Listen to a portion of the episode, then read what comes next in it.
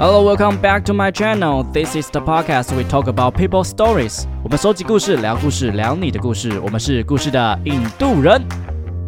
Hello，大家好，我是北岸先生。今天我们邀请到大导演严廷武老师来跟我们分享他在二零二一年的作品《纪事奥华纪事》。这部作品为严廷武导演摘下了神脑纪录片竞赛生态环境特别一奖。那奥花部落在哪边呢？它在宜兰县一个偏远的边陲部落，它是以泰雅族跟泰鲁格族原住民为主体的一个部落。这样，那三十年前，其实台泥的开发案就让这个这个地方呃染上了很多所谓的，因为你知道吗？水泥开发它就有很多的风尘。跟十。那近年来，其实花莲垃圾处还有个 BOO 案，看起来是一个纯粹处理垃圾的一个案型，可是其实它里面暗藏了非常多工业有毒废弃物的一个处理在里面。因此啊，呃，奥花国小的石玉煌老师决心为了部落，还有为了孩子站出来，然后想要争取一个环评的一个历程。那严庭武导演则是记录了这整个故事的一个过程，这样子。庭武导演，你要不要自我介绍一下？Hello，我是宜兰县北城国小的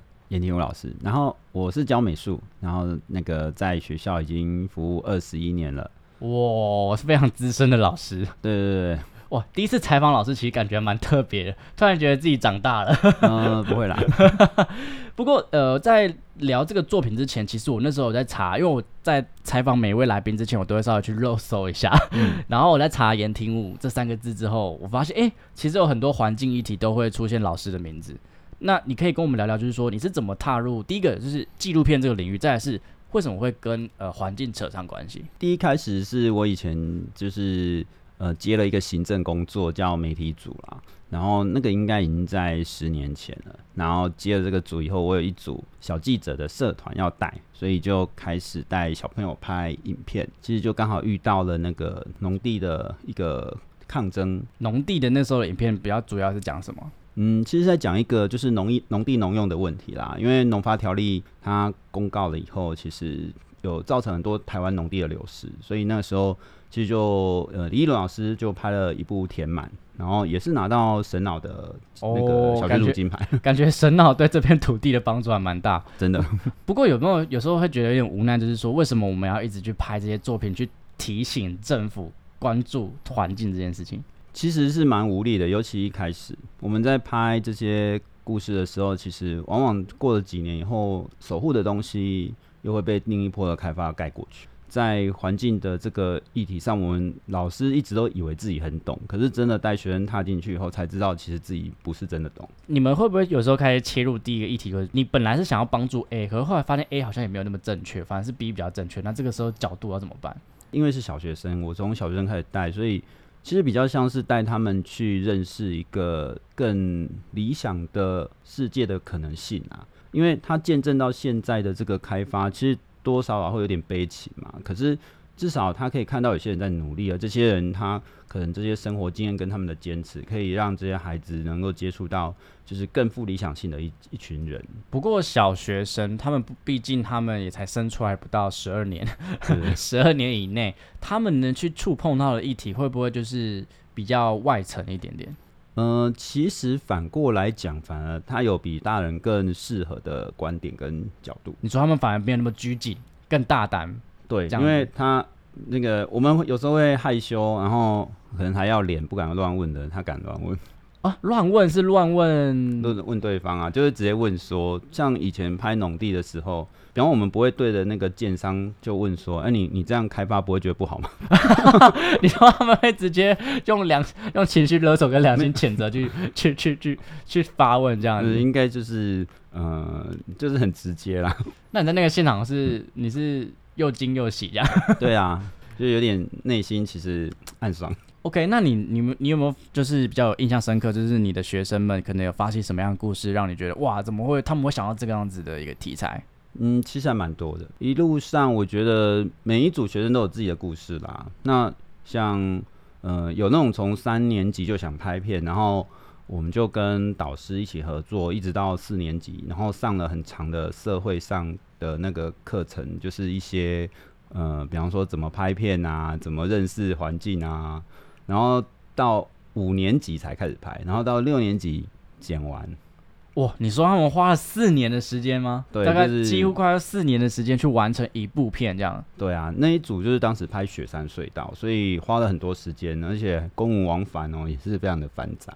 哇，他们现在的议题这么的广，这么的大，有有的孩子他的主动性高的话，他甚至于会一直拍到国中、国三才结束。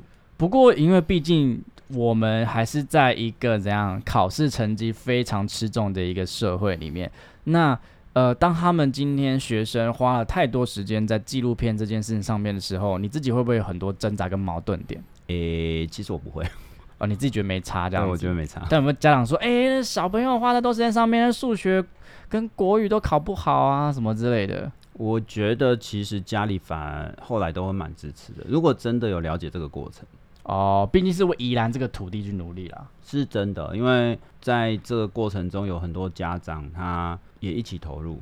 你原本是一个就是教学生去发掘议题，然后挖掘议题的人，然后怎么后来就是自己跳出来去拍这部《纪事奥花纪事》了嘞？这个其实是我两组学生的提案，就是我曾经有两组学生自己就写了提案书。这两组学生，一组住在澳花，另一组他其实是和平人，然后两组就不约而同在同一年就要都去都都都想要拍这个议题这样子。对，不过他们就失败了。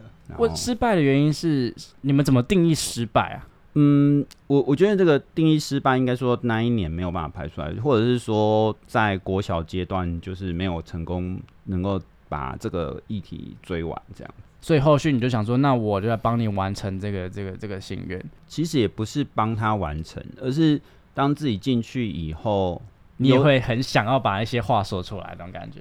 如如果今天是小朋友自己放弃，其实我就不会太在意。今天因为小朋友不是自己放弃，他们是被迫放弃，所以我对我来说就是很想要给这群小朋友一个就是圆圆满的感觉，这样。对对对 OK，那你自己在真的自己跳进去去做这个技师奥花技师的时候，其实你有没有一些比较就是跟你想的不太一样的地方，或者他真的发现他怎么会这么困难不好拍的地方？我觉得要拍这个主题的时候，一开始我们进去的时候，其实都有进和平啊。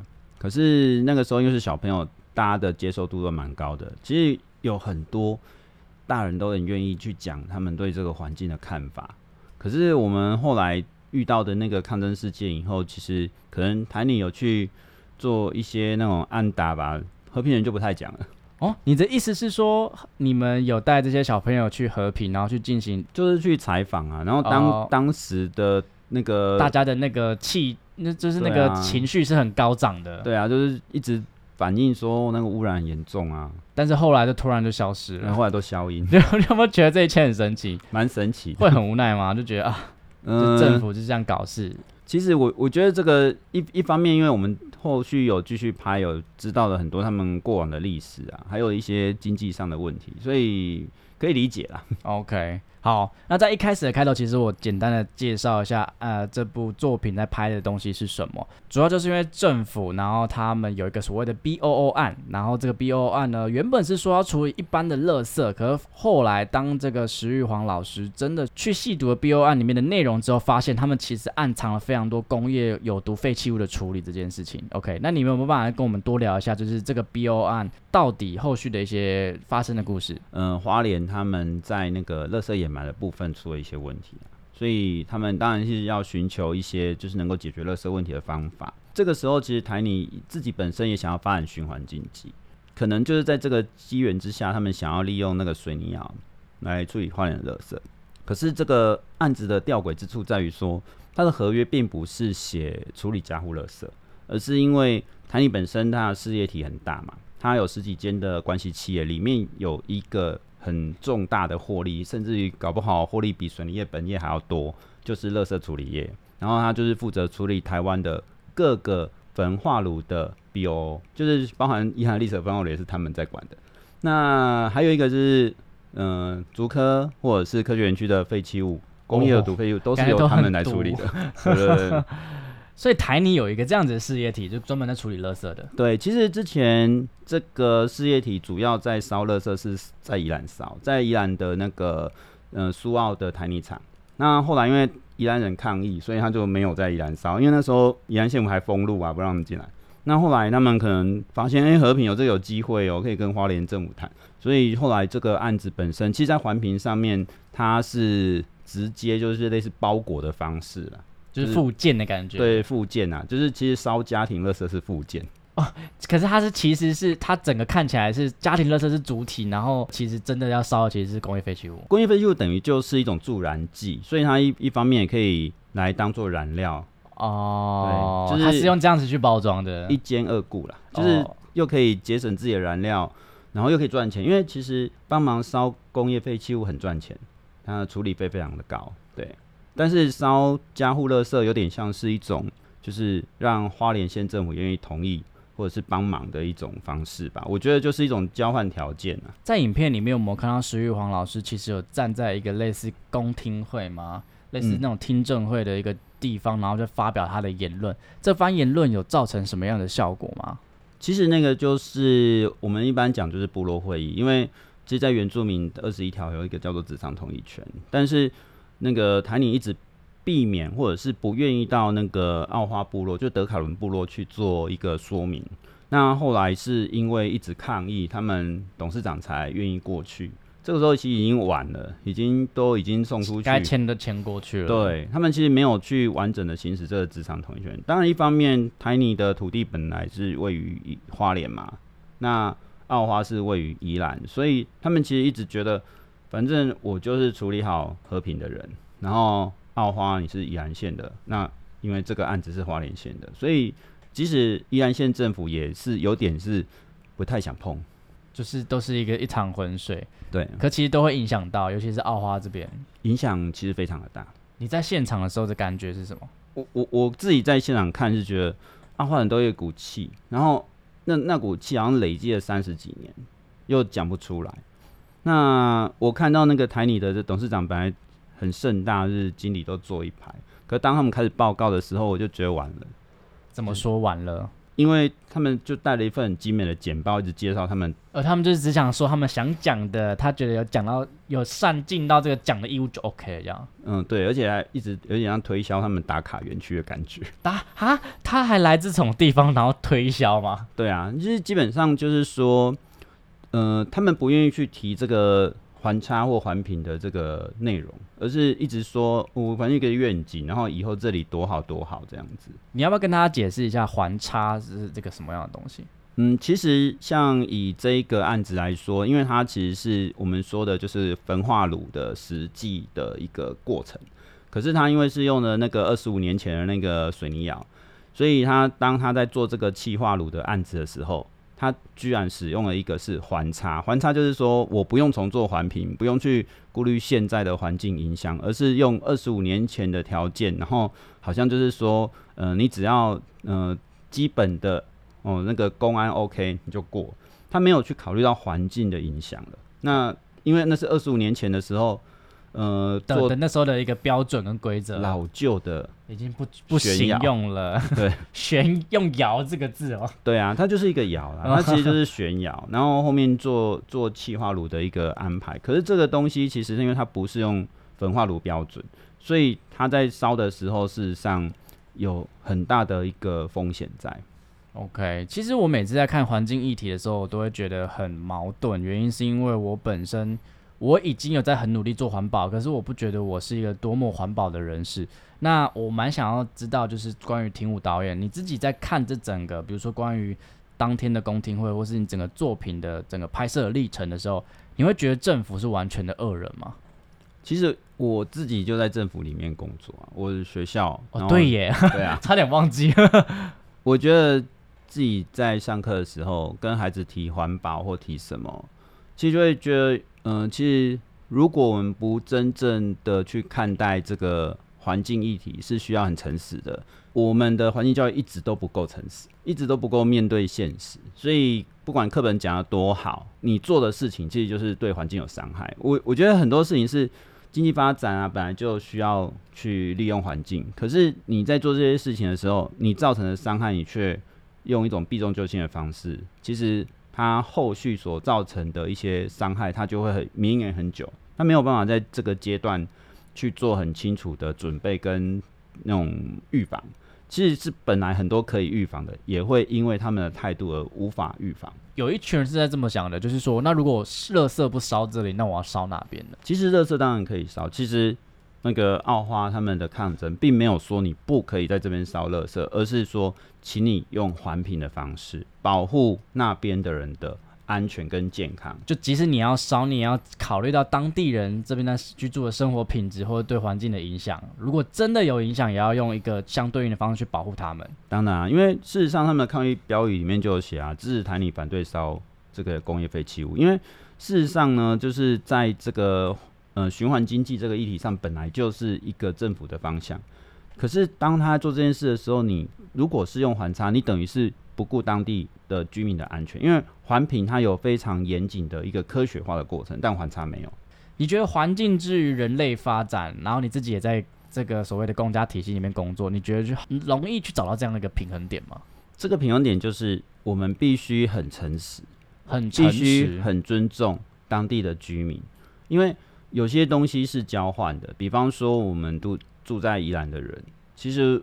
我我们住在宜兰人用的是和平的电，其实我们的方便是用那边的居民的健康换的。但是如果你不把这件事情哦当做一回事，当做一回事，感谢他们，那不只是感谢，因为呃，我们都知道那个一个部落它被选为一个污染的一个地方，然后嫌物设施进到那个地方，都是因为它够偏远，因为它够偏远离，所以它才会被选址嘛。可是这个过程其实充满了各种的不公平、不正义。这些东西其实不只是把这个这一个地方的这群人的一个世代拉下水，而是把这个地方那一群人的世世代代都拉下水，文化都摧毁掉。我觉得这个文化，包含环评要文化的改善，因为环评我有参加过好几次啊。基本上环评就是一种背书大会的那种感觉，尤其环保署在曾经在几任。的那个环保组长的任内，基本上他几乎就是经济部附设环保署了，就是基本上是一个盖章单位。嗯，我自己是个人觉得很烂啊。嗯，所以其实我们要如果要追取到这个平衡点，我们要就是一个诚实的感觉。那有没有哪一些片段是你最后没有选择放进这部作品里面的？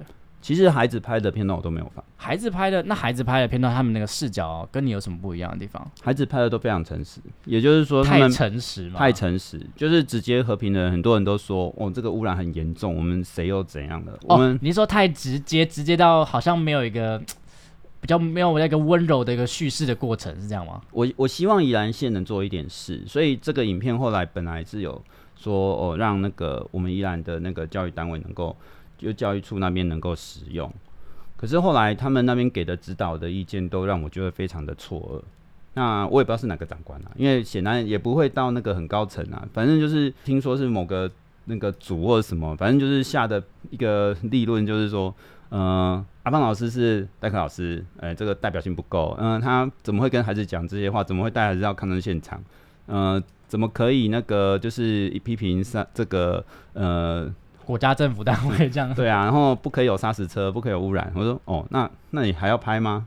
整个就好像你就把它删光就好了，就是有点避重就轻啊。基本上政府单位他们很怕碰议题，但又很想碰议题，因为碰议题会对他们有利，就是可能在那个一些民生上会比较好。但是真的碰了，他们又会缩回去，因为碰了其实很多很多层关系会嘎在一起。对他们其实。其实就是没走，那你怎么会这么勇敢呢？就是我看你好像也没有来管你的，就是不敢讲什么，你就是直接想讲就讲，而且你觉得要诚实这件事情是什么东西给你这份勇气？做老师本来就要诚实啊！哇，这个感觉感觉很多老师需要听一下。不过你你说那小朋友诚实，你为什么觉得不应该放，或是没有用？我没有放，只是说。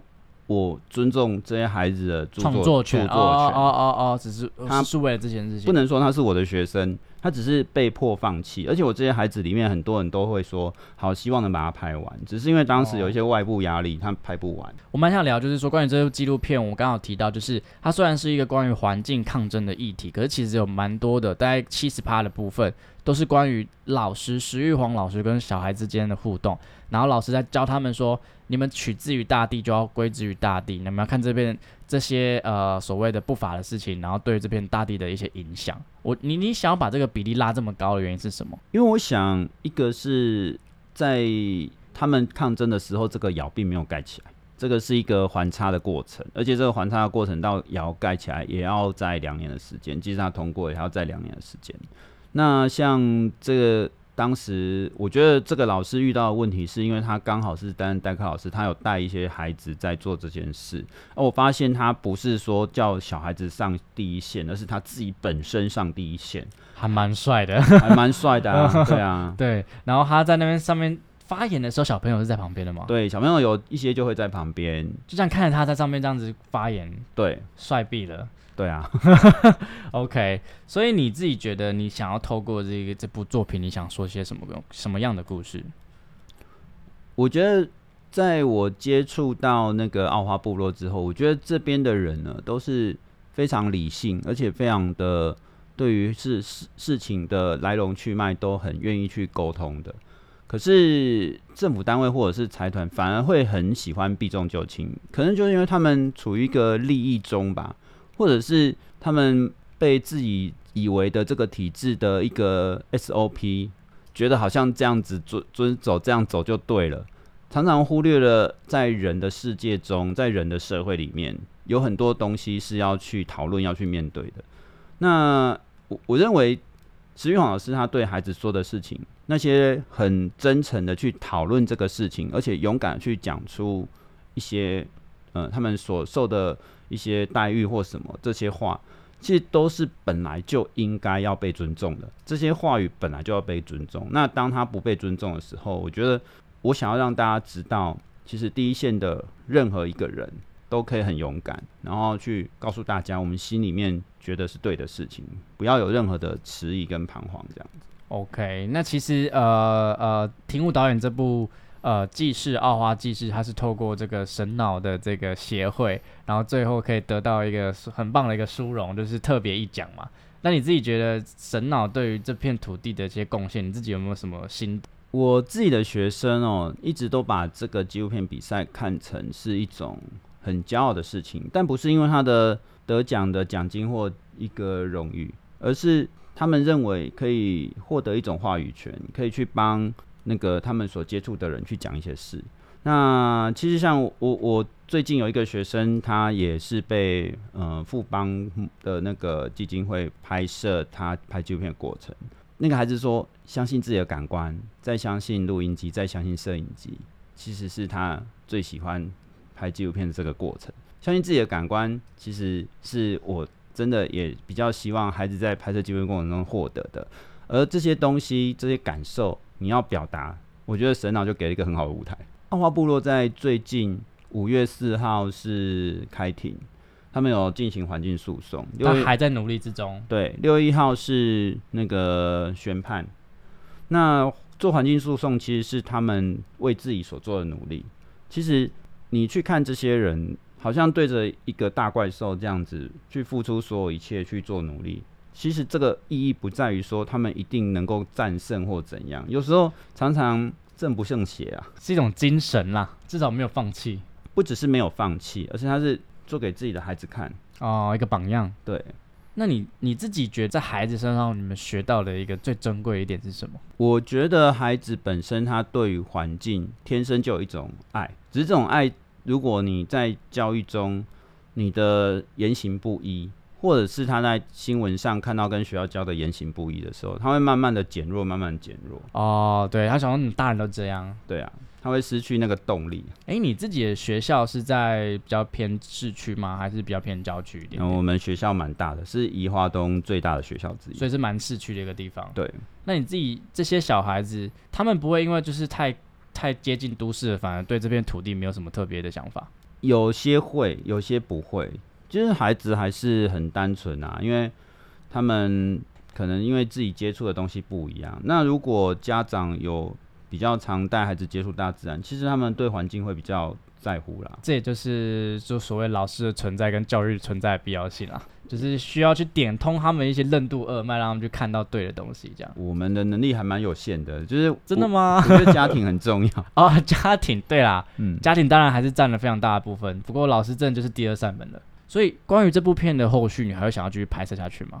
有啊，那个六月一号我就会请假去。你还会想要再拍第二，就是第二集这样？其实是帮他们记录了。我非常认同他们的努力，而且我认为他们的努力其实是非常有象征性的。那这个这个地方，它就象征了我们长期以来漠视，然后忽略了说我们的方便都是牺牲别人的生活。